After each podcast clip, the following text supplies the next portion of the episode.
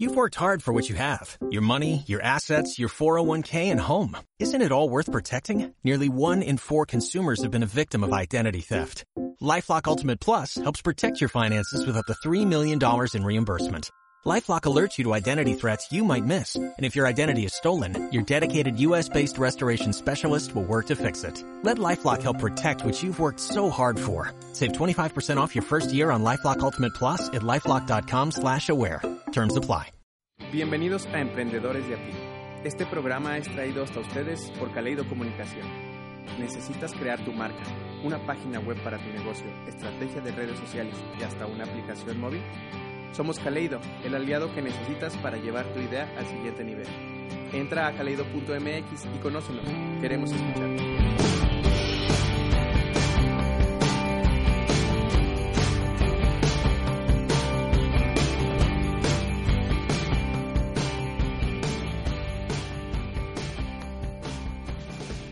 Bienvenido Arturo, ¿cómo estás?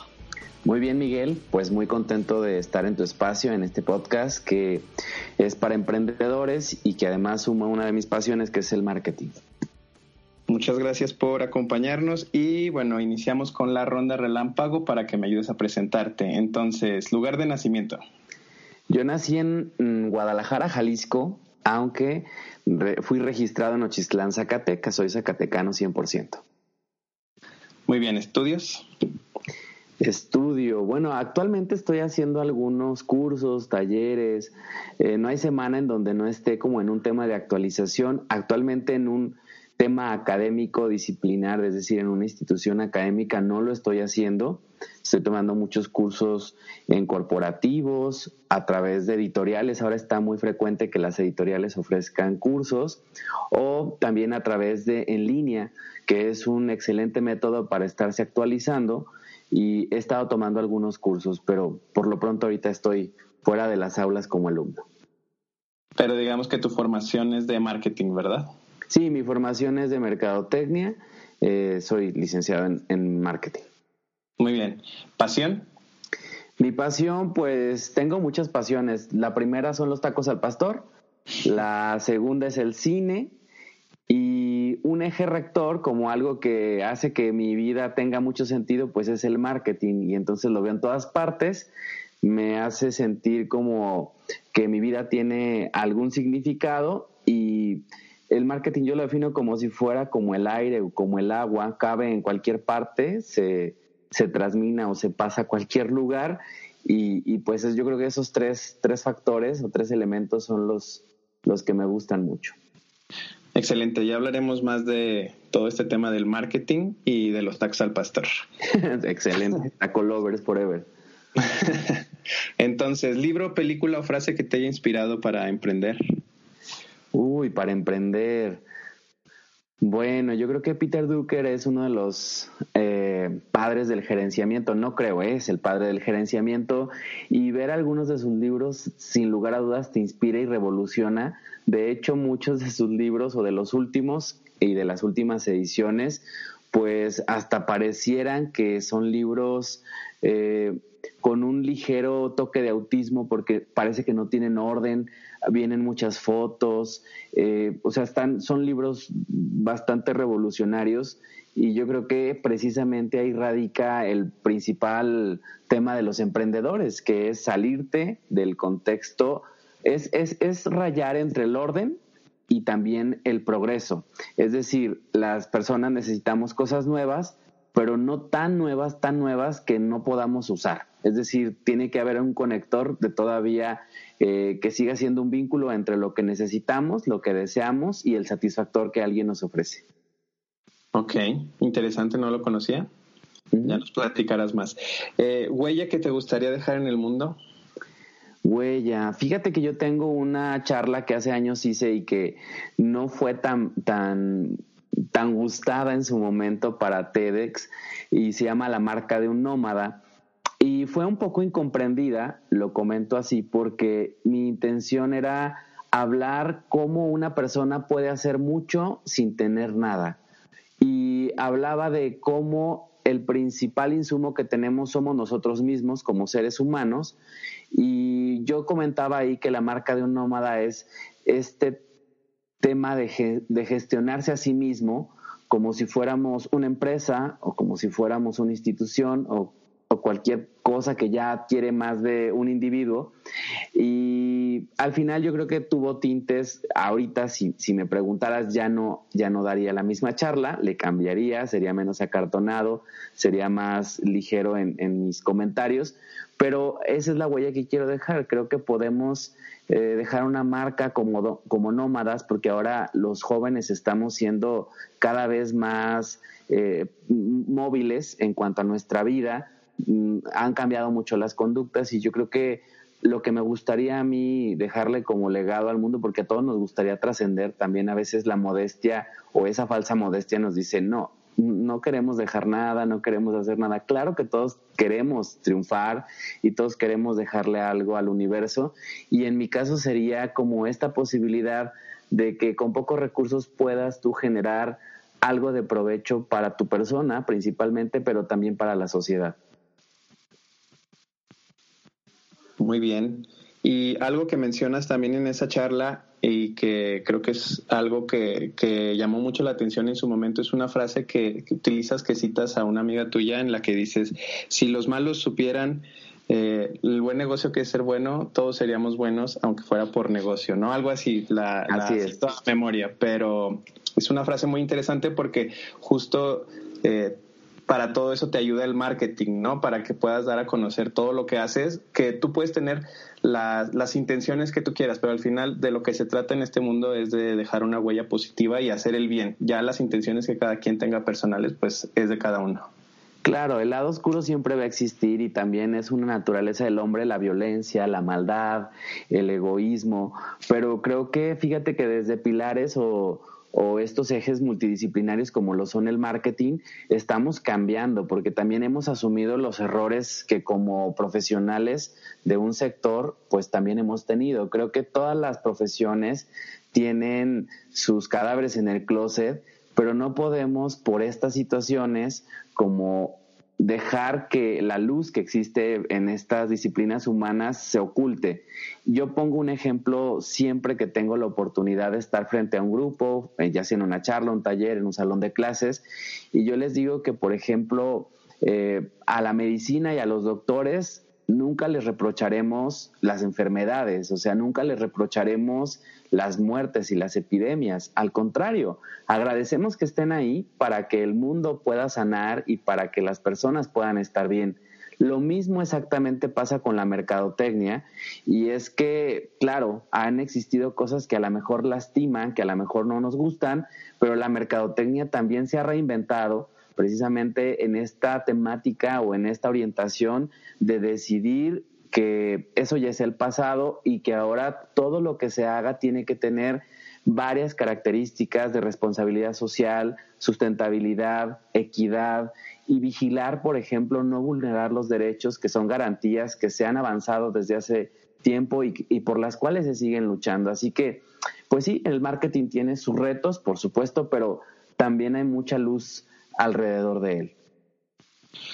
Por supuesto, y digamos que está muy, como dices, tipificado o satanizado en, el sentido de que eh, impulsa una sociedad consumista, pero en realidad el marketing puede vender lo que sea, ¿no? Desde ideas, conceptos, también causas, y precisamente es ahí donde tú te enfocas, tienes, eh, trabajas con profesionales de muchos giros y estás enfocado con estudiantes o con políticos, empresarios, y tu base al final es el marketing y el saber cómo comunicar las cosas. Sí, fíjate que me ha tocado, por fortuna, estar en varios ejes o sectores en donde pueda aplicar el marketing. He trabajado muy poco en el sector industrial, es uno de los que menos he podido disfrutar, pero me ha tocado trabajar en el sector cultural, en el sector turístico, en las eh, organizaciones de la sociedad civil organizada, o sea, los temas de fundaciones, eh, ONGs, como se les decía antes, y también nos ha tocado en el sector educativo. Y hay una pasión que es la política. A mí me gusta mucho la política y he trabajado pues para gobiernos, para diputados, regidores, este, alcaldes y, pues también, también aplicando el marketing en estos en estos tipos de rubros. Eh, últimamente también me ha tocado trabajar para algo que nunca en la vida pensaría, porque a veces las circunstancias son las que te llevan hasta ahí. Y en las últimas fechas he estado orientado a hacer marketing médico, tanto para hospitales, clínicas, eh, centros de servicios médicos o de forma unitaria para consultorios, eh, especialistas, médicos de cualquier tipo, o personas que están en el giro de la salud, por ejemplo, nutriólogos, fisioterapeutas, eh, personas que se dedican a la estimulación temprana o al cuidado materno. Entonces, eh, en esta última etapa, que más o menos es un año y medio, dos, también ha sido una curva de aprendizaje. Fíjate que me gustan mucho los retos. Por ejemplo, trabajar con políticos es bastante complejo, porque al final de cuentas las personalidades siempre salen a flote, ¿no? Cada, cada tipo de sector o cada tipo de actividad tiene como sus características eh, lamentablemente estereotipadas, pero bueno, pues así pasa que, que sí son como roles muy encasillados y en la cultura también, por ejemplo, a mí una de las cosas que me ha tocado trabajar es eh, ser más paciente con el tema de la proyección del ego de las personas, porque en estos dos rubros que te cuento, pues son personas que han crecido y que por ende creen que todo lo saben y que todo lo pueden resolver. Sin embargo, me gustan también los retos y me gusta también sentarme frente con alguien y plantearle una posibilidad que tal vez no había tenido.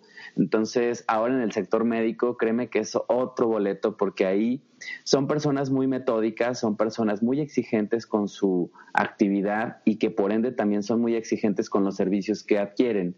Entonces, pues tienes que estar súper actualizado eh, con, con, con, el profesional que atiendes o con el hospital, clínica que, que te toca desarrollar, pero también es una parte muy rica porque como no hay mucha información acerca de este tipo de giros, pues te toca hacer punta de lanza en la generación de contenidos, metodologías, incluso matrices, porque hay muy poco contenido de marketing médico, siendo que México tiene muchos polos de desarrollo en esta, en esta parte, como puede ser en el norte Tijuana, como puede ser en el mismo norte de Monterrey, como puede ser en el centro San Luis y Querétaro. Y bueno, si nos vamos hacia más al sur, pues ya ves en Riviera Maya también hay mucho relacionado a la medicina, pero más a la estética. Entonces, pues ahí está como la labor que he estado haciendo en los últimos tiempos.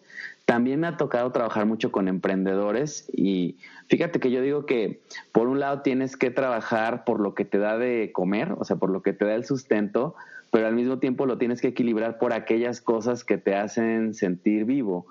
Y el tema cultural, el tema artístico, el turístico y los emprendedores, son cuentas o son clientes a los que yo les trabajaría incluso aunque no me pagaran, porque disfruto mucho, son personas que son muy generosas en, en, cuanto a sus proyectos y en cuanto a su forma de ser, como que no están tan limitadas como los otros sectores que te he contado. Y con los emprendedores sí, sí hay cosas que, que yo digo, no puede ser que esté pasando esto, porque son ciclos muy repetitivos por los cuales fracasan los negocios de emprendedores. Pero bueno, pues también dicen que nadie experimenta en cabeza ajena y a veces te toca invertir unos pesos para obtener una lección que aunque un profesional te la diga, tú la quieres entender y comprender en carne viva. Por supuesto. Y Bien, hay muchísimo que hacer en el tema de, impulsar a las empresas, a las pymes, porque tienen necesidades en el tema de marketing muy importantes y es uno de los factores eh, principales por los cuales estas empresas no detonan o quiebran. Y por eso hoy nos traes cinco tips para emprendedores en temas de marketing, ¿verdad? Así es, traigo cinco tips. Mira, son son bullets o son viñetas que a lo largo de trabajar con algunos emprendedores me he dado a la tarea de saber por qué una persona pasa como de ese brinquito, ese sprint, en donde dices, ok, voy por buen camino, pero estoy como peligrando por factores como la renta, como factores por la colocación de la oferta o por la misma proyección que tienen luego de, su, de sus bienes o servicios.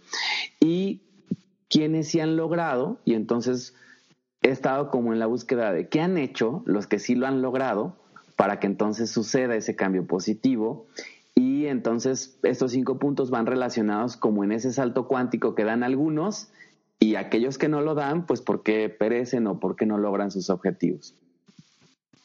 Excelente, entonces platícanos cuáles son.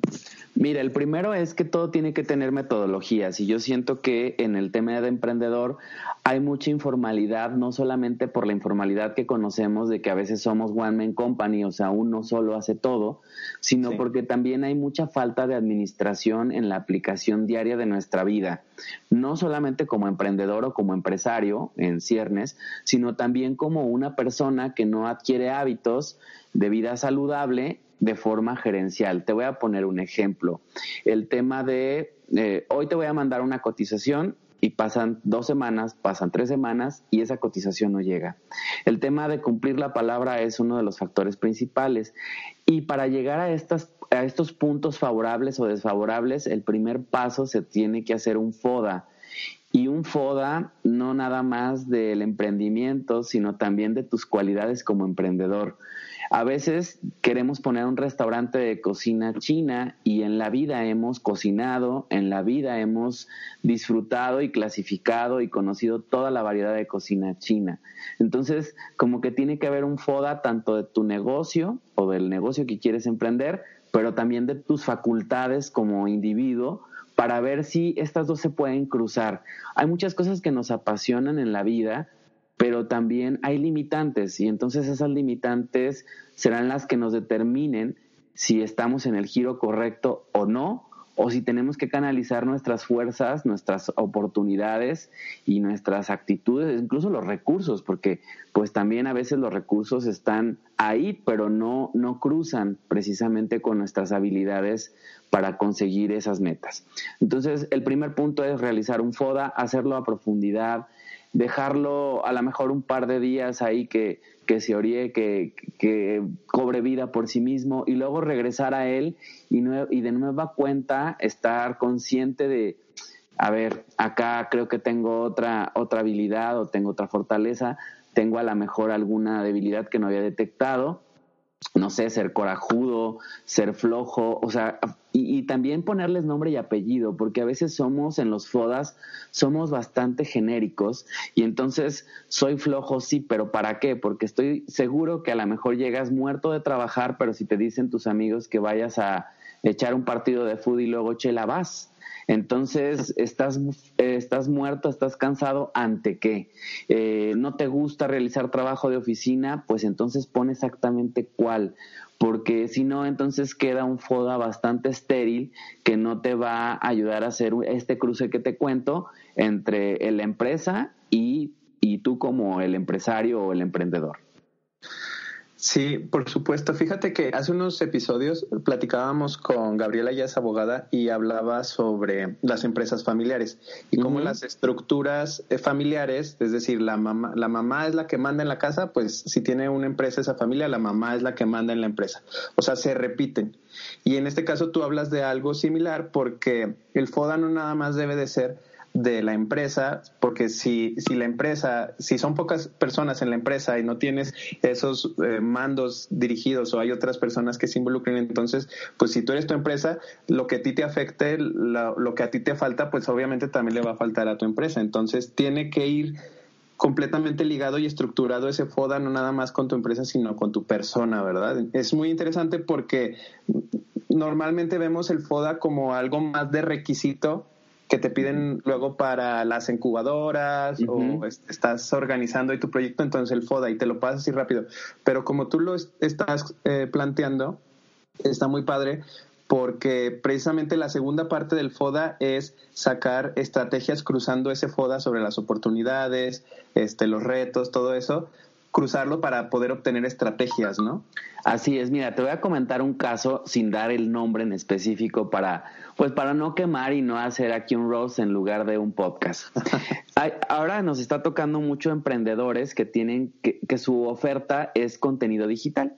Entonces, te estoy hablando de bloggers, influencers, personas, o sea, por ejemplo, fashion influencers, o bueno, ya sabes.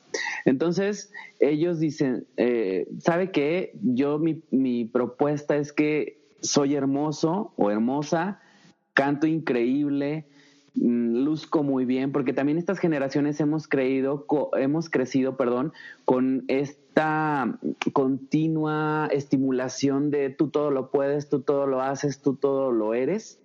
Sí. Porque nos han puesto como en una burbuja de que somos sensacionales e increíbles. Esta motivación que es a veces incluso perjudicial. Entonces llegan y yo digo, ok, perfecto, eres eres súper bueno cantando, a ver, muéstranos algo de lo que cantas.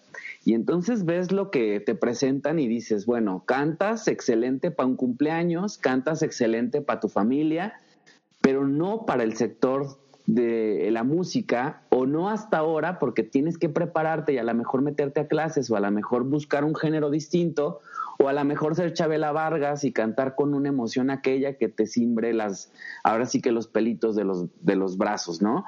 Pero ahí voy con ese punto del FODA. O sea, una cosa es lo que yo quiero lograr como emprendimiento y otra son mis capacidades. Por supuesto que todos nos gustaría ser fashion bloggers, o modelos o cantantes o emprendedores de cualquier giro, pero otra es la realidad. Sí, claro. Entonces, en ese sentido, el FODA te ayuda a aterrizar eh, la situación en la cual te encuentras para poder avanzar hacia donde tú quieres llegar. Y en ese sentido va el punto número dos, ¿no? De, de saber a dónde quieres llegar y tener un ejemplo. ¿Nos platicas un poquito de esto? Sí, fíjate que una de las cosas que he detectado es que nos hace mucha falta o que estamos adoleciendo de inspiración que sea muy palpable. Te voy a poner una, un ejemplo. Cuando vas a las secundarias o cuando vas a las preparatorias o cuando vas a las universidades y preguntas un líder rector, o sea, alguien que les inspire, la respuesta es mi papá y mi mamá. Y a mí también me inspira mi papá y mi mamá, y yo también les estoy tremendamente agradecidos y de ellos tengo algunas características empresariales que ahora ejerzo. Sin embargo, creo que es esta respuesta, esta respuesta es la más cómoda. Es como de, ups, ¿qué digo? ¿Qué digo? Ah, pues mi papá y mi mamá. Entonces, lo que tenemos que empezar es a buscar líderes en el sector o en el segmento de mercado que queremos nosotros dedicar nuestro emprendimiento. Y entonces si vamos a hacer contenido, pues tendremos que estar siguiendo a Yuya. Y es que si vamos a hacer contenido, nos guste o no, o sea, nos caiga bien o no, tenemos que seguir entonces a ciertos liderazgos para tomar tips y algunos otros para inspirarnos.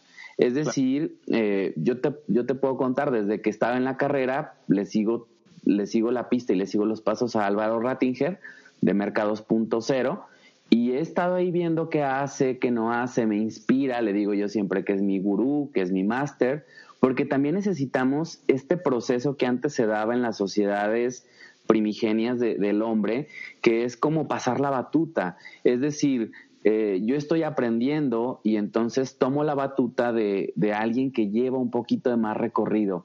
Lo que ha estado pasando en estas generaciones de emprendedores es que como en algunos casos sucede la chiripa, el eureka y hay emprendimientos que tienen fortuna, así las, las ideas no estén claras, así el producto no sea el mejor, pues entonces se rompe como ese, e, esa idea jerárquica del pasado en donde la experiencia tiene un valor fundamental. Y lo que yo creo que ahora la propuesta es hacer un híbrido, una mezcla, en donde podamos seguir reverenciando, reconociendo y venerando a aquellos que ya llevan un tiempo recorrido, pero también podamos reconocer a aquellos chicos que tienen ímpetu, que tienen la sagacidad y la valentía de emprender incluso sin tener el escenario completo. Entonces, eh, pues por ahí va este segundo punto, visualizar una persona o un negocio, también puede ser la filosofía de una empresa, de un gobierno, no sé, de alguna, de algún personaje que nos inspire a tener una filosofía. Te voy a dar un ejemplo de en el mundo del arte. Yo he visto, porque en el mundo del arte es un mundo muy competido, es un mundo en donde es tan un tanto intangible la propuesta y entonces lograr comercializarla tiene sus particularidades. Lo que yo me he dado cuenta en los emprendedores artísticos o culturales, los que pasan de ser desconocidos a ser conocidos, son personas que, han, que muestran de forma muy visible su agradecimiento o escuela formativa. Hay un ejemplo muy claro, eh, a mí me gusta mencionarlo mucho porque al final de cuentas pude trabajar para él y, y, hacer amistad. Es Claudio Limón, un chico de Arandas, Jalisco, un pintor que ahorita está haciendo colaboraciones con marcas extraordinarias como Don Julio, Chloe, este, unas hamburguesas muy famosas que acaban de llegar a México y que se acaban de colocar eh, en, en, en la Ciudad de México. Y él inició haciendo pintas en las calles de Arandas, Jalisco, pero reconociendo luego también en sus exposiciones a los grandes maestros de la pintura y también a través de esta inspiración logrando su propia cosmogonía, su propia interpretación del mundo. Entonces el punto dos lo que te da es que al seguir a alguien empiezas a entenderte a ti mismo cuáles son los puntos que vas a generar para tú también inspirar a los demás. Por supuesto, estoy completamente de acuerdo contigo porque yo también siempre digo que debemos de buscar un gurú, una persona que nos lleve 20, 30 años adelantados, que nos ayude a inspirarnos y que nos que, que, que podamos querer ser como él o, o tener muchas cosas que él ha logrado pero también debemos de buscar al mismo tiempo un mentor, a lo mejor alguien que no nos lleve tanto tiempo, a lo mejor cinco años, ¿no? Y que entienda más el contexto, el contexto actual, con quien puedas tener comunicación, que te ayude a ahorrarte un, par de tropiezos.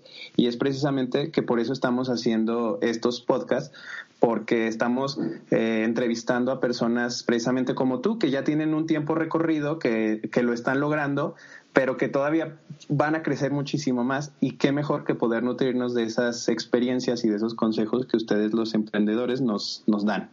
Entonces, este, bueno, ya hice aquí el comercial y el reconocimiento al mismo tiempo. Gracias. esto nos lleva un poco al, al, punto número tres, que es eh, busca con quién puedas hacer una alianza, ¿no? Sí, fíjate que en el sector del marketing, como en algunos otros, tiene sus situaciones muy particulares o específicas. Y en el sector del marketing o en el de los consultores, asesores, personas que se dedican al tema de asesorar en el emprendimiento, hay, hay mucha reticencia a hacer trabajo colaborativo, a hacer trabajo de cámara, a, hacer trabajo de, de, juntarnos, de equipo. Y en las últimas fechas lo que yo me he fijado es que el sector que no se une y el sector que no, no se aglutina, pues se ve débil y al final la sociedad también pues le juzga de forma más abierta porque pues de forma franca no hay una unidad. Entonces, de entrada eso, decirles que si ustedes están en el emprendimiento de la comida, pues tendrán que empezar a buscar aliados del, tema gastronómico. Si están en el sector de la moda, pues tendrán que empezar a hacer relaciones con diseñadores, con personas que fabriquen accesorios, con personas que fabriquen calzado, porque eh, las alianzas lo que te permiten es desdoblarte y es que a veces las oportunidades llegan en donde menos tú las esperas, pero si no empiezas a fomentar estos vínculos, pues esas oportunidades serán más escasas. En el caso, por ejemplo, de lo que te planteaba de los médicos, yo nunca había esperado empezar a trabajar para este giro o para esta parte de, de la actividad económica social y llegó porque hice relación con una persona de Tijuana, esta persona de Tijuana me llevó, me pidió que empezáramos a trabajar para médicos de esta parte norte del país, de, de la península, y luego también invitando o trasladando los servicios a, a San Diego, a Los Ángeles, o sea, como toda esta parte de las Californias. Y es algo que se da porque hicimos una relación, primero fíjate, fue digital porque nos seguíamos a través de las redes sociales y luego como en todas las buenas relaciones hay un proceso de enamoramiento o de hermandad y hasta que logras concretarlo a través de una acción en el plano físico.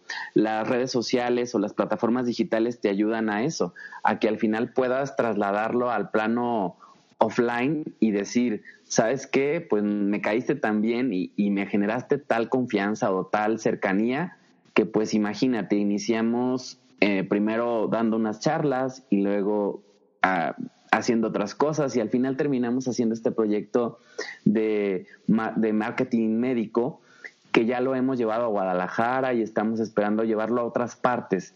A lo que te estoy eh, aludiendo es a que si no nos permitimos generar alianzas, tampoco nos permitimos eh, generar estas conexiones que son potencializadoras del proyecto que tenemos.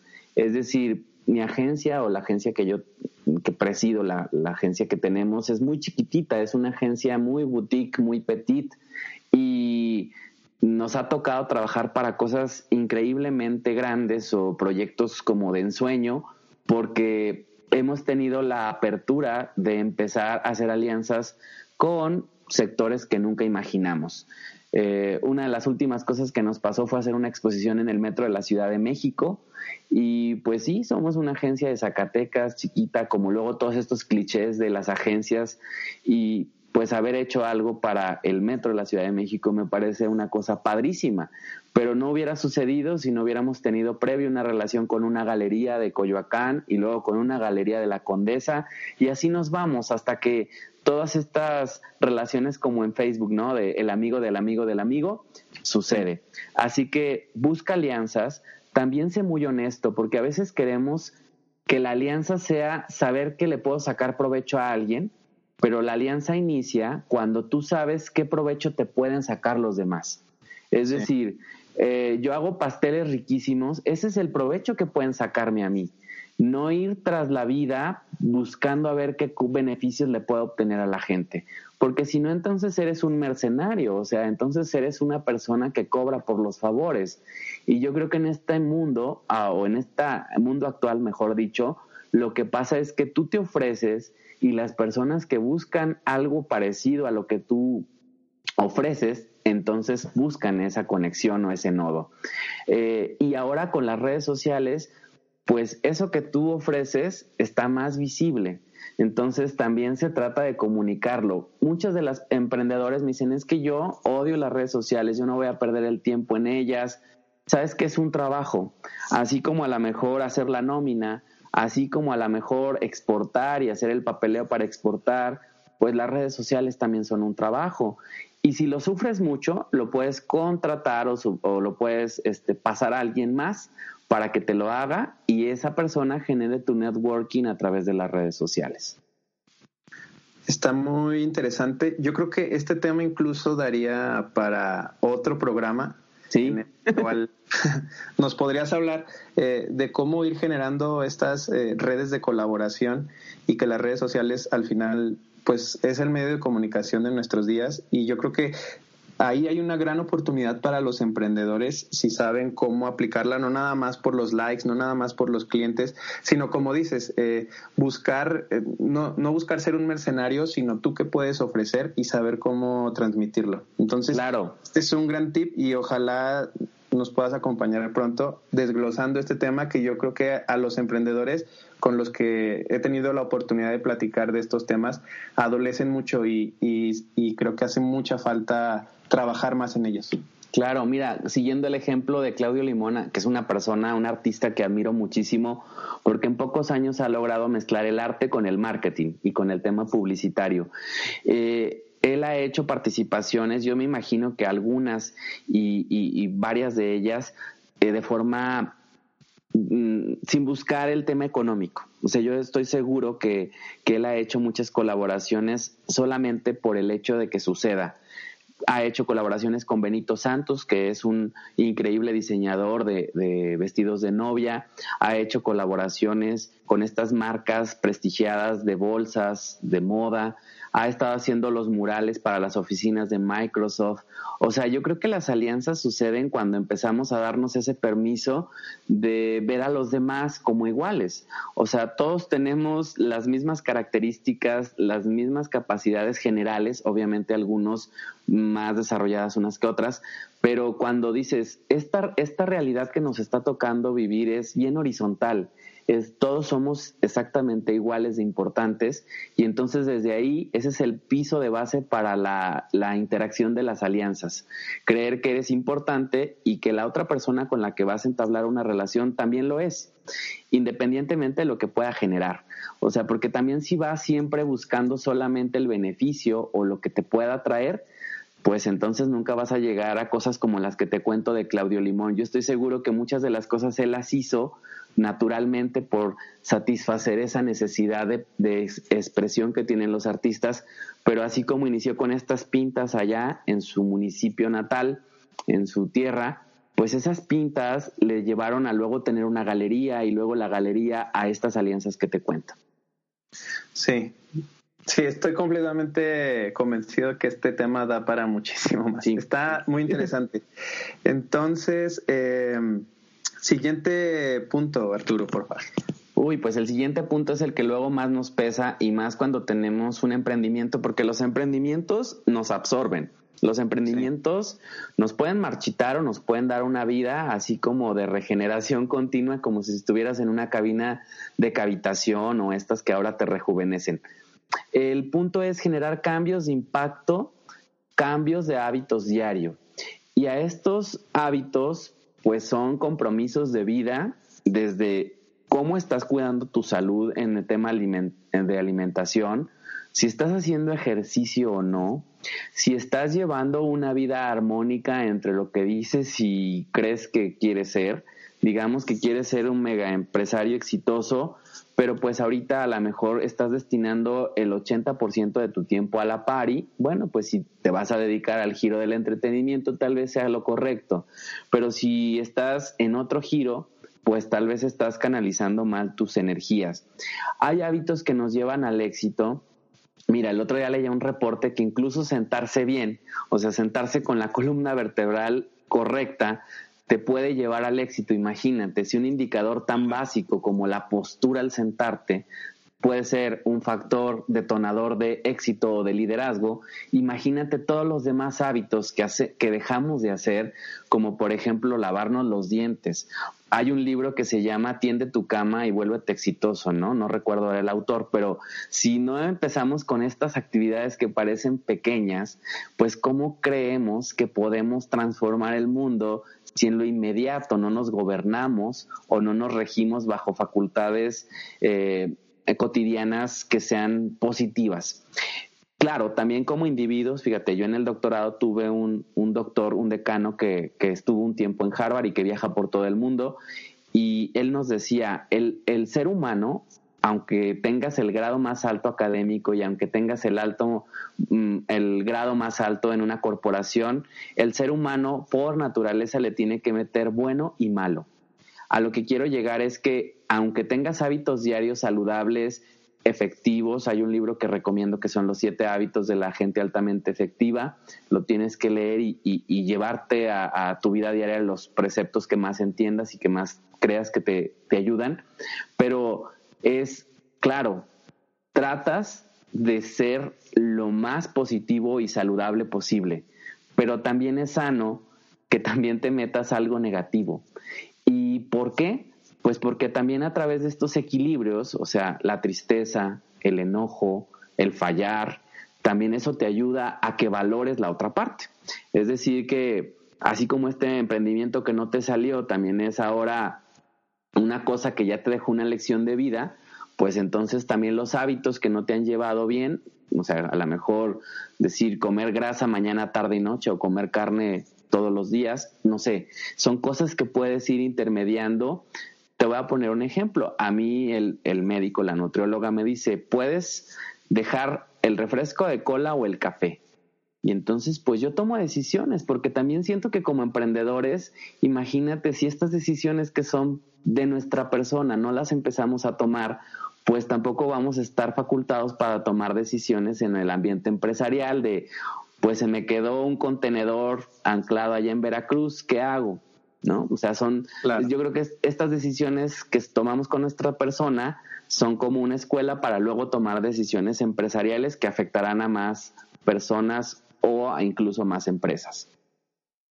Por supuesto, además estos hábitos, eh, cuando son personales y que los adquieren los líderes, pues se traspasan a la organización, ¿no? Se los transfieres a tu empresa, a tus colaboradores, y entonces no solamente te nutres como persona, sino que se puede nutrir tu, tu emprendimiento, tu proyecto, para que pueda ir eh, mejorando. Y sí, estoy completamente de acuerdo contigo en el tema de los hábitos, porque finalmente es la forma en la cual puedes llegar a hacer grandes transformaciones. Muchas veces queremos ser, este, hacer un corte y decir ya voy a cambiar a partir de mañana y inicias demasiado motivado y quieres cambiar tu vida, quieres cambiar el mundo y a la semana, a las dos semanas, pues te desmotivas, ¿no? Entonces, el, la forma correcta es precisamente como dices, hacer, implementar pequeños cambios gradualmente, irlos aumentando y eso se va volviendo como una bola de nieve que va haciendo que, que, vayan, que vayas adquiriendo nuevas cosas y que vayas creciendo cada vez más. Sí, fíjate, a, mí me ha tocado eh, el tema de imagen o de marca personal desarrollarlo a través de capacitaciones. No he tomado una licenciatura, una, un posgrado de maestría o algo en relación, pero he estado atento de capacitarme en diplomados o en, perdón, en cursos, talleres, conferencias y estarlo haciendo de forma muy constante. Uno de ellos me tocó con Gaby Vargas, que todos la conocemos porque por mucho tiempo habló de imagen pública e, e imagen personal. Y luego le pasaron circunstancias y ella se orientó al tema de la felicidad. Es decir, que encontró que es más importante la felicidad que cómo luces como persona. Y a lo que quiero llegar es que los hábitos diarios que puedas implementar en ti y en tu empresa tienen que ir enfocados más en la felicidad que en cómo luce tu empresa o cómo luces tú.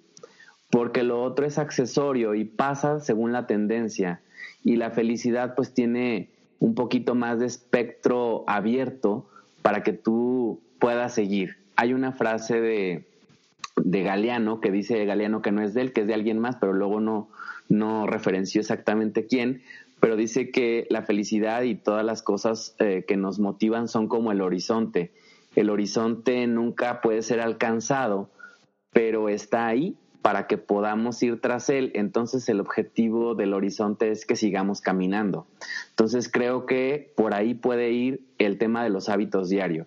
Y también a veces es importante resetear y decir, bueno, pues por ocho años o por tres días o por no sé cuánto tiempo he llevado estos hábitos y a lo mejor necesito resetear y decir, ¿sabes qué? Ya no quiero la vida Godín o ya no quiero la vida de emprendedor, quiero ahora la vida Godín. O sea, también se vale incursionar en distintas metodologías de vida o decisiones, como luego le llamamos, que nos puedan ayudar a entender. Mira, por ejemplo, en la agencia hemos tenido perfiles muy buenos de fotógrafos, de chicos de comunicación, de chicos de relaciones públicas o personas que se dedican a las matemáticas. Luego, por la investigación de mercado, hemos tenido chicos que están en esa orientación y duran un rato con nosotros. La verdad de las cosas es que sufrimos de mucho robo de, capital humano, se los llevan a otras partes o les ofrecen un puesto mejor. Y yo siempre les digo, venga, vámonos, vámonos y si te ofrecen menos o más, no, que no sea el motivante el, el dinero que te van a ofrecer, que sea el motivante la expectativa de vida que quieres cumplir.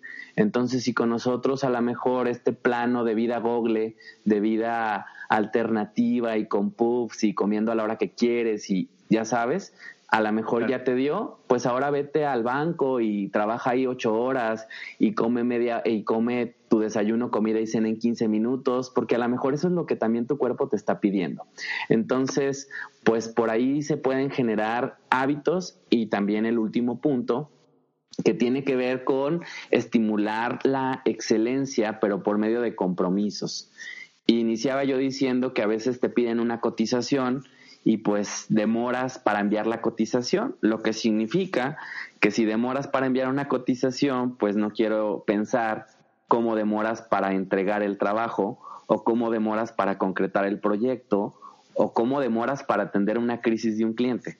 Entonces, eh, sí es verdad, una vez me decía una persona muy molesta en un, en un taller, de un restaurante. Dice, pero usted qué puede saber si no ha operado un restaurante? Bueno, la verdad no sabía la persona que sí me ha tocado operar un restaurante y una tienda de mezclilla. Y o sea, me ha tocado trabajar en muchísimos giros y en muchísimas partes de la industria como empleado de mostrador, como IBM, como mil cosas, ¿no?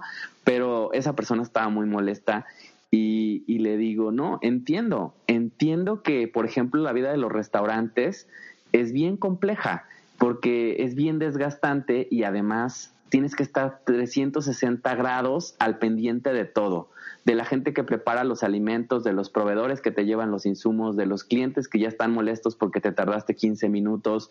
Entonces, sí, lo entiendo, pero nadie nos pone a la fuerza en un giro o en un tipo de emprendimiento.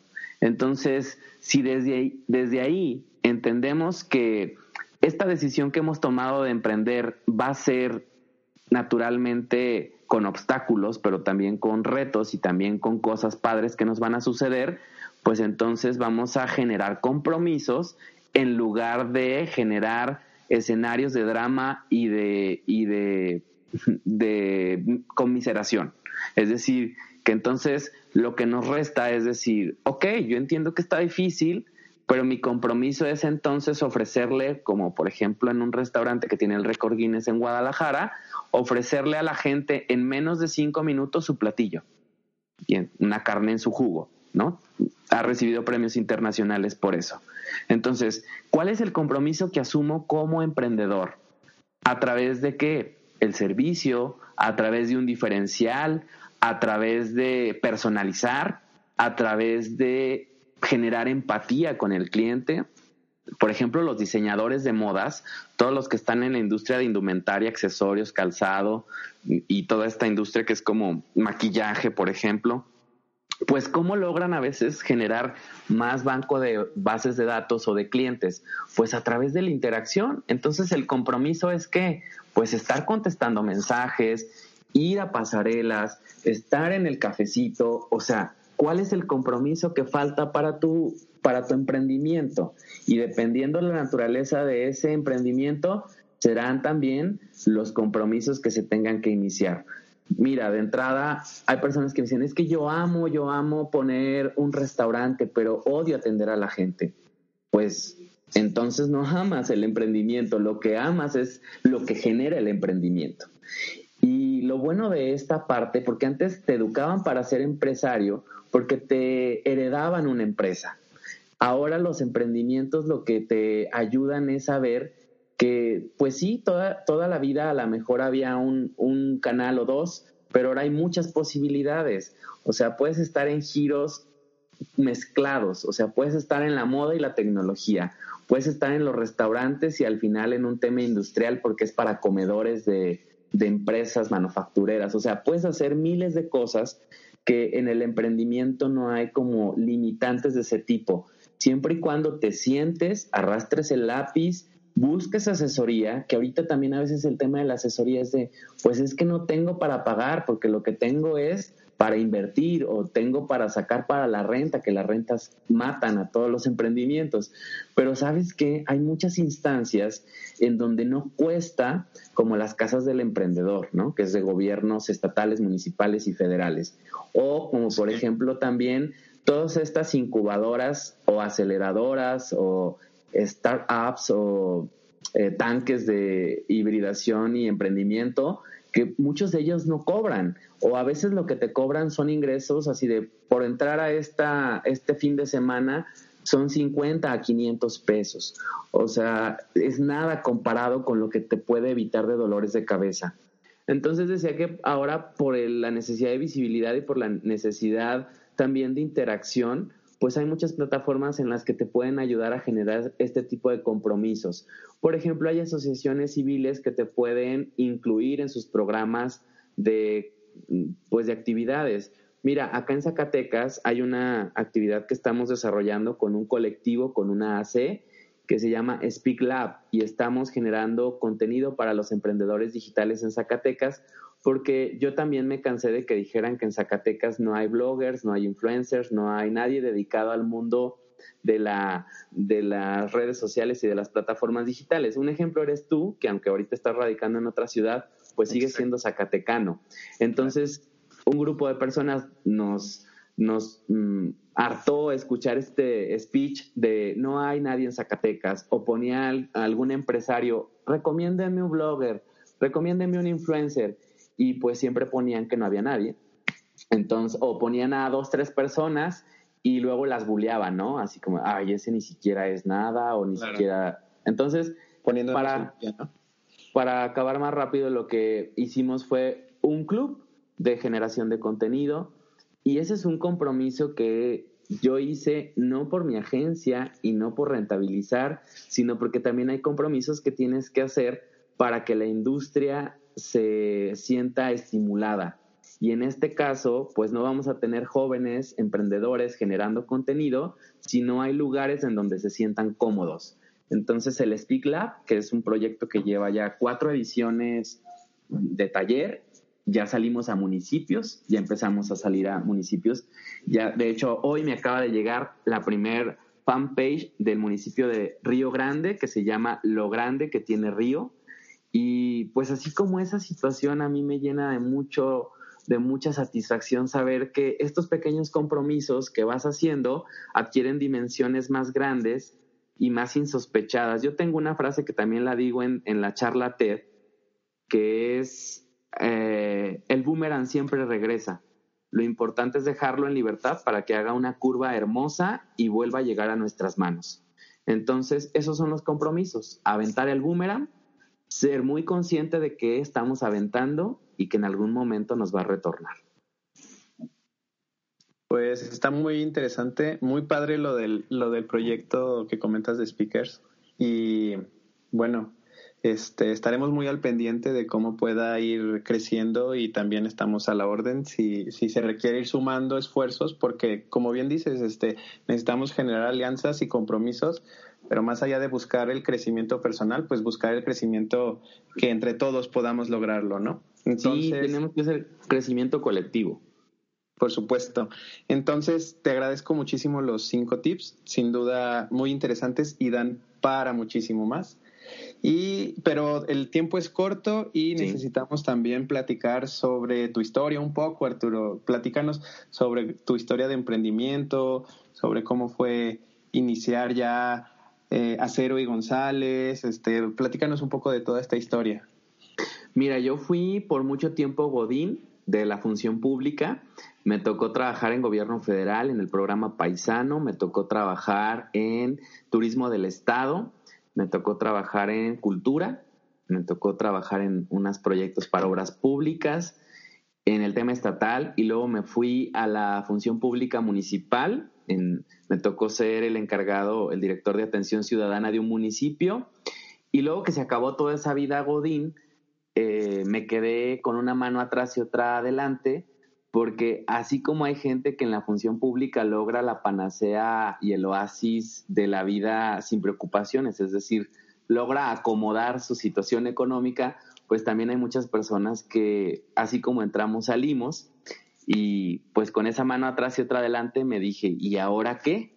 Después de 10, 12 años dedicado a la función pública, pues me quedé como como el chinito, nomás milando, viendo para un lado, para otro, y dije, tengo mucho conocimiento de la función pública, pero pues ahora ¿dónde lo, lo pongo? Inicié con el tema de las clases, porque también en las escuelas siempre interesa mucho a alguien que haya estado en la práctica para luego estar en el salón de clase, pero créeme que el tema educativo luego no te da para pues para estar al 100% y muchas de las escuelas, universidades sobre todo, te piden que tengas un trabajo además de dar clases. Entonces, bajo esa disyuntiva dije, bueno, voy a empezar yo a tener mi agencia. Al inicio era yo, nada más yo, y luego yo, como esta película de, de Gael García Bernal o la nueva de Will Smith, en donde él produce, corta, actúa, hace los efectos, haz de cuenta era yo. Y luego de un tiempo empecé a integrar pues a un asistente, y luego mm, después integré a un chico de comunicación y luego integré a un diseñador y así me la fui llevando hasta que hace cinco años, ya van a ser seis, bueno, sí, ya son seis, eh, me alié con Oscar Acero, él es diseñador gráfico, él es eh, una persona que tiene un posgrado en artes, y entonces decidimos darle un giro, porque al principio yo solamente estaba haciendo marketing político, estaba, a veces caían temas de marketing comercial, que fue una farmacia, que una zapatería, que ya sabes, ¿no? O sea, giros de muy variados. Pero a partir de que nos salíamos Oscar y yo, lo que hicimos fue decidir solamente dos ejes, que era la política y la cultura, y tan tan. Entonces, eh, en esa dinámica ya llevamos cinco años y medio, seis casi. Ahora estamos en Ciudad de México, hay una oficina, allá está, allá está Oscar, allá está viviendo.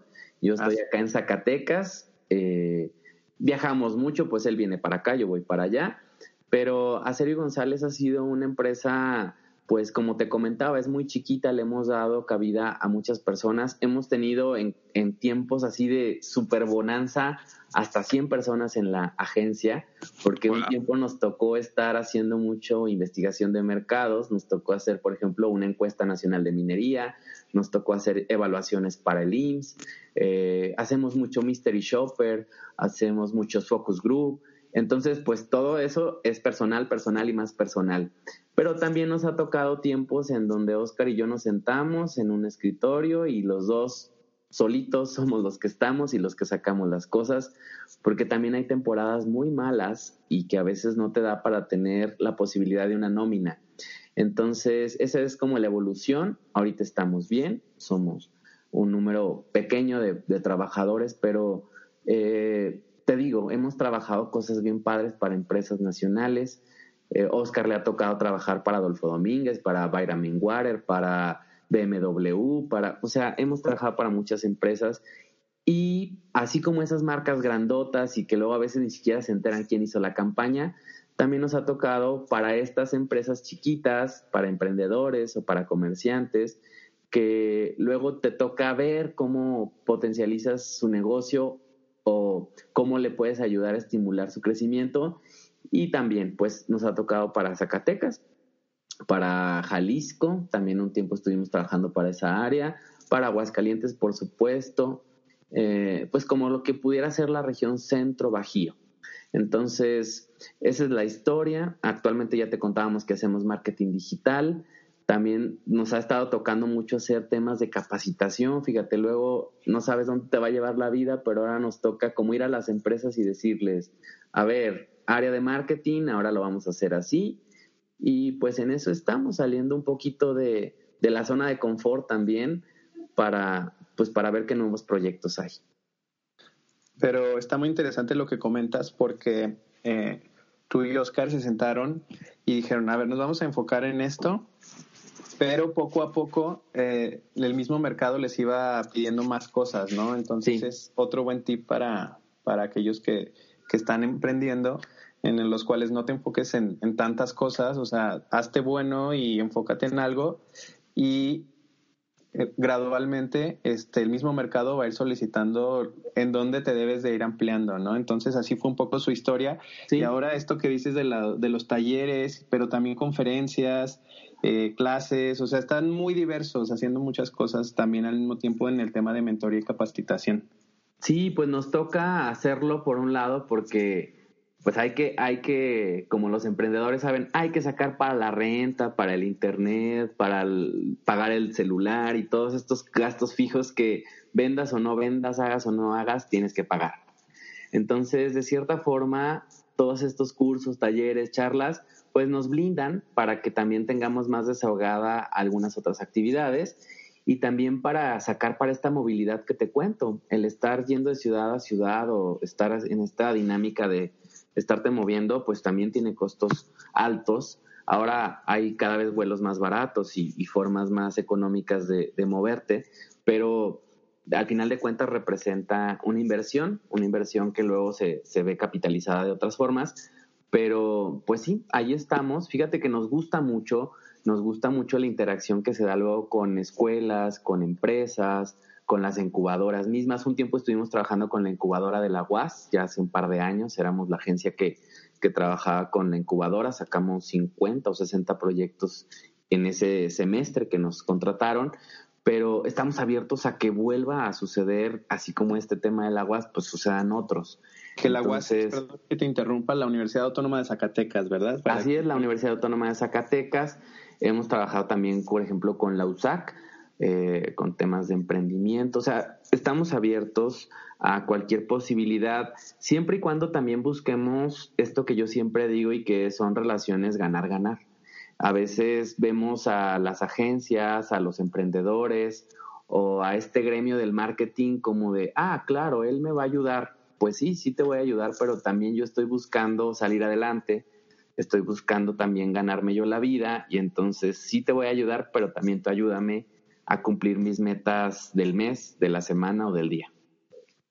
Por supuesto. Oye, Arturo, y Ahorita que comentabas sobre tu historia de la que la empresa ha crecido muchísimo y luego se ha tenido que contraer, ¿cómo lidias emocionalmente de pronto con ver ese tipo de cosas? Porque en este contexto pues hay momentos muy complicados económica o socialmente que afectan a las, sobre todo a las pymes, que son las primeras en, en resentirlo.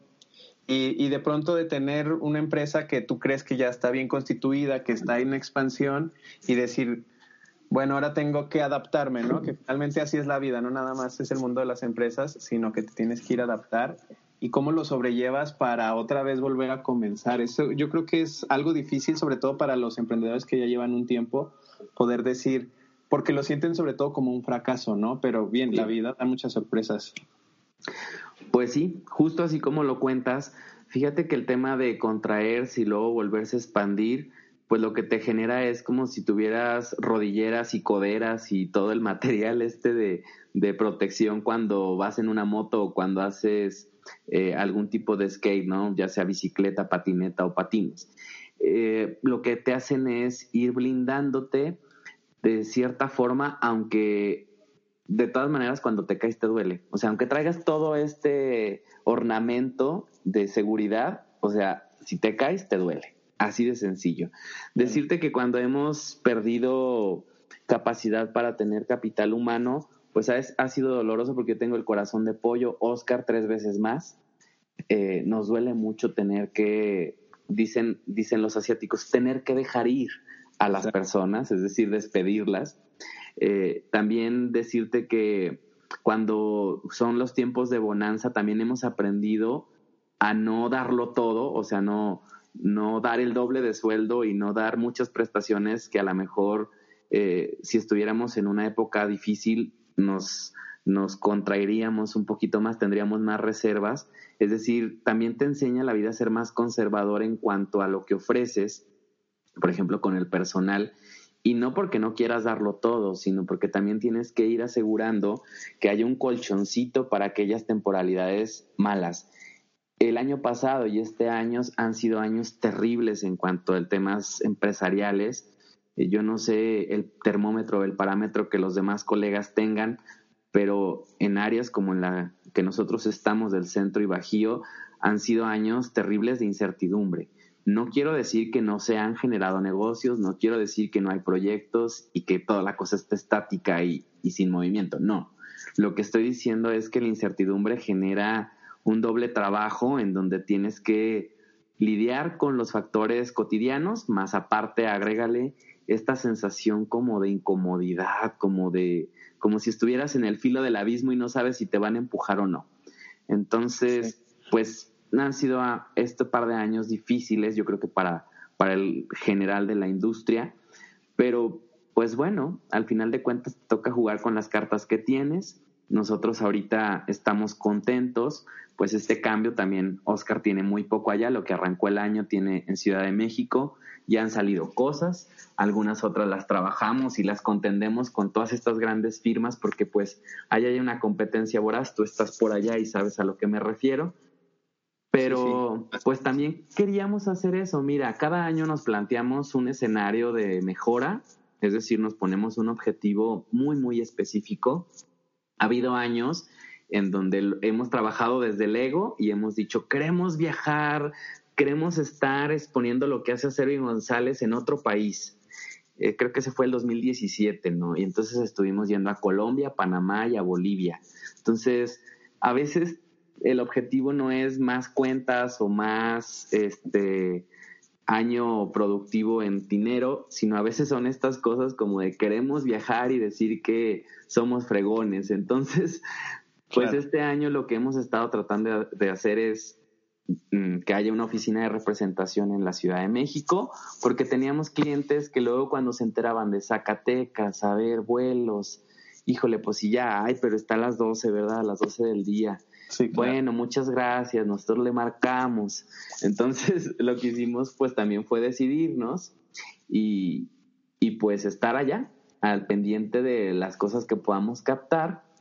Y pues en esta, en esta nueva dinámica hemos estado también trabajando mucho con las formas digitales de eh, labor colaborativa, es decir, pues si él está allá y yo acá y él, fíjate, él es el director creativo de la agencia, entonces te has de imaginar que entonces ahora estamos nosotros replanteándonos nuestros procesos internos de producción, de materiales, de entregas, de atención a los clientes, pues porque cada quien hacía chambas bien distintas. Entonces a él ahora le toca hacer cosas administrativas allá y a mí me toca hacer ahora cosas creativas acá y pues así, así se va aprendiendo también un poquito de cada cosa. Pero sin duda hay una, una lección dentro de lo que dices que bueno, a por ejemplo, me gusta mucho la jardinería. Tenemos un pequeño huerto urbano, Fer y yo, aquí en el, en el departamento. Y luego veo que, que, las plantas empiezan a crecer así como demasiado y por todos lados.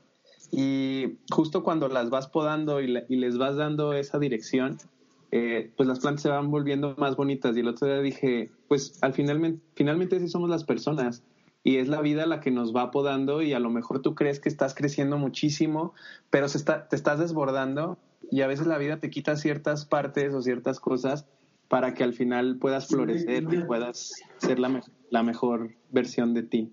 Entonces, yo creo que está muy padre lo que, lo que comentas porque hay que saberse adaptar, pero sobre todo siempre hay que creer en uno y que las cosas van a estar bien a pesar de las circunstancias y nunca dejar de creer en, nosotros. Y yo creo que es algo que los distingue a ustedes y que los ha hecho buscar tantas alternativas y nuevos proyectos en los cuales puedan seguir floreciendo. Sí, pues fíjate que a nosotros nos ha pasado cosas así, como cosas un poquito, eh, pues de cambios muy bruscos, tanto personales como laborales. También nos ha tocado, fíjate que en la política le hemos sufrido un poquito, porque la curva de aprendizaje de cómo blindarte para que te paguen los políticos es terrible. O sea, nos ha tocado hacer proyectos muy, muy pesados y que de vuelta no hemos visto un peso. Entonces, pues lamentablemente a veces, como yo decía, hay lecciones que tienes que pagar para aprender y ya no te vuelven a pasar, pero pues mientras lo pagas está difícil. Entonces, sí, sí, sí hemos visto ahí varios proyectos, no nada más con los políticos, también nos ha pasado con algunos otros proyectos en donde pues sigue pasando esto de que es un restaurante y al arquitecto le pagan casi por adelantado, este, al cocinero casi casi que lo traen de desde otro país y al merca pues, ay, sabes que nos quedó tanto tanto de recurso para una campaña, para los menús, para el merchandising del local, para la decoración, para, y dices, ok, ok, ok, espérate. Entonces, también yo creo que con los años lo que nos ha tocado con estas podas que tú dices es a, aprender exactamente o a entender cuál es nuestra esencia como, como agencia y también como seres humanos.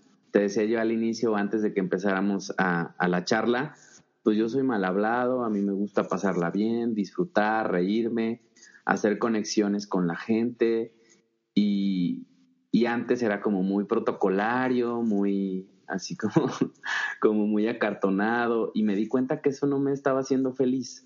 Entonces, pues así como ese tipo de cambios, yo creo que te van dando una personalidad al igual que se la vas dando tú a tu empresa. Así es. Y bueno, pues te felicito mucho por los proyectos de emprendimiento que has logrado consolidar, por Acero González. Eh, esta charla fue sin duda muy enriquecedora y que a nuestros emprendedores yo creo que les va a servir bastante.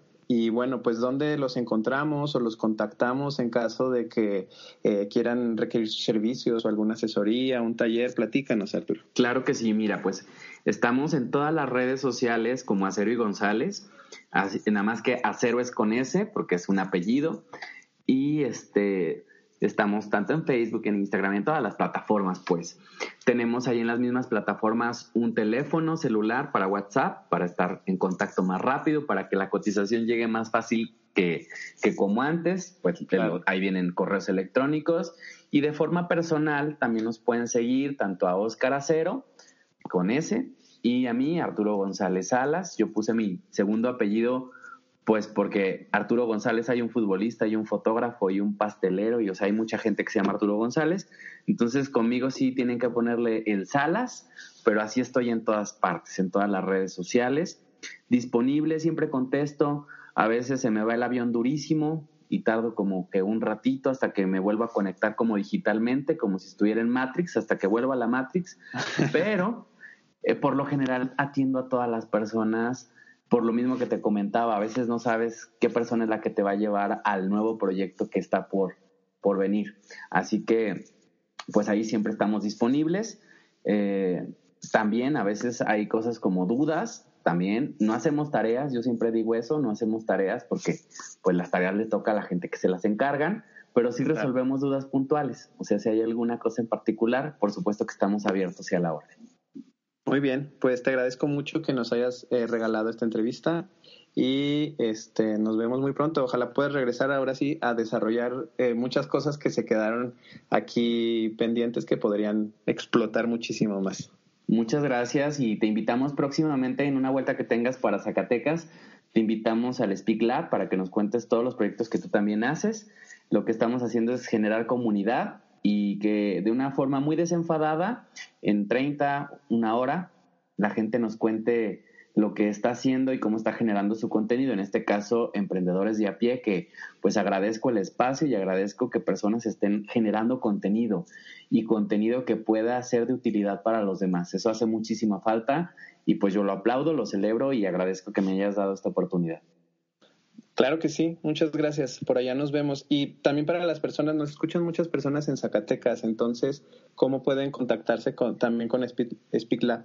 Speak Lab ahorita está siendo auspiciado centralmente por Colectivo Kibernus Zacatecas, Kibernus con K y con Y lo buscan en internet y ahí les va a salir toda la programación que va a suceder en el futuro. Nos apoyan también algunas dependencias de gobierno como el INJUVE, porque muchas veces se hace en la casa del emprendedor, pero dependiendo el día o dependiendo el lugar en donde vamos a estar, se suman otros aliados. A veces es prevención del delito, a veces es mineros, el, equipo de food, a veces es este, una agrupación como verdura, que es otra AC. Es decir, que vamos trabajando ahí dependiendo el tema que vaya a tocar. A veces van Instagramers, van YouTubers, van bloggers, van personas que graban audio o graban video y nos están dando tips. Entonces, lo que les pido es que estén al pendiente de Colectivo Givernos Zacatecas para las próximas fechas de Spigla. Está muy padre, qué bueno que estén haciendo algo así por allá. Me da mucho gusto, de verdad. Te vamos a invitar cuando estés por acá, nada más avísanos, cuadramos las fechas y ya está la invitación aquí oficial. Claro que sí, muchas gracias y gracias por la entrevista. Cuídate mucho. Gracias a ti, que estés muy bien, Miguel. Un abrazo. Gracias, hasta luego. Hasta luego. Esto te encantará. Tienes una idea de negocio nueva o ya tienes un negocio establecido, pero quieres ampliar esa línea de productos o servicios que puedes ofrecer y no sabes bien cómo hacerlo o qué decisión tomar. Aquí te va un tip. Actúa desde la potencia, no desde la carencia como emprendedores, como soñadores, muchas veces queremos y creemos en una idea que queremos llevar a cabo y queremos operarla desde la carencia. ¿Qué es esto? Pues que no tienes los conocimientos necesarios para iniciar, no sabes realmente cuánto es lo que se tiene que invertir y después pueden salir costos extras o simplemente desconoces el mercado al que hay que atacar. ¿Y qué es la potencia? Bien, la potencia es tu conocimiento sobre el sector, tu experiencia, una necesidad que tengas bien identificada y que sepas cómo solucionarla. Esto te llevará a que al menos en un inicio tú lo puedas arrancar y tengas mayor control sobre este proyecto. Actúa siempre desde la potencia, no desde la carencia. Espero que hayas disfrutado el episodio de hoy. Recuerda escucharnos cada semana en Emprendedores de a pie para que no te pierdas de toda la inspiración que nos regalan nuestros emprendedores. Síguenos Comparte y dale amor para que cada día estas historias puedan llegar más lejos. Yo soy Miguel Aranda. Nos escuchamos la próxima.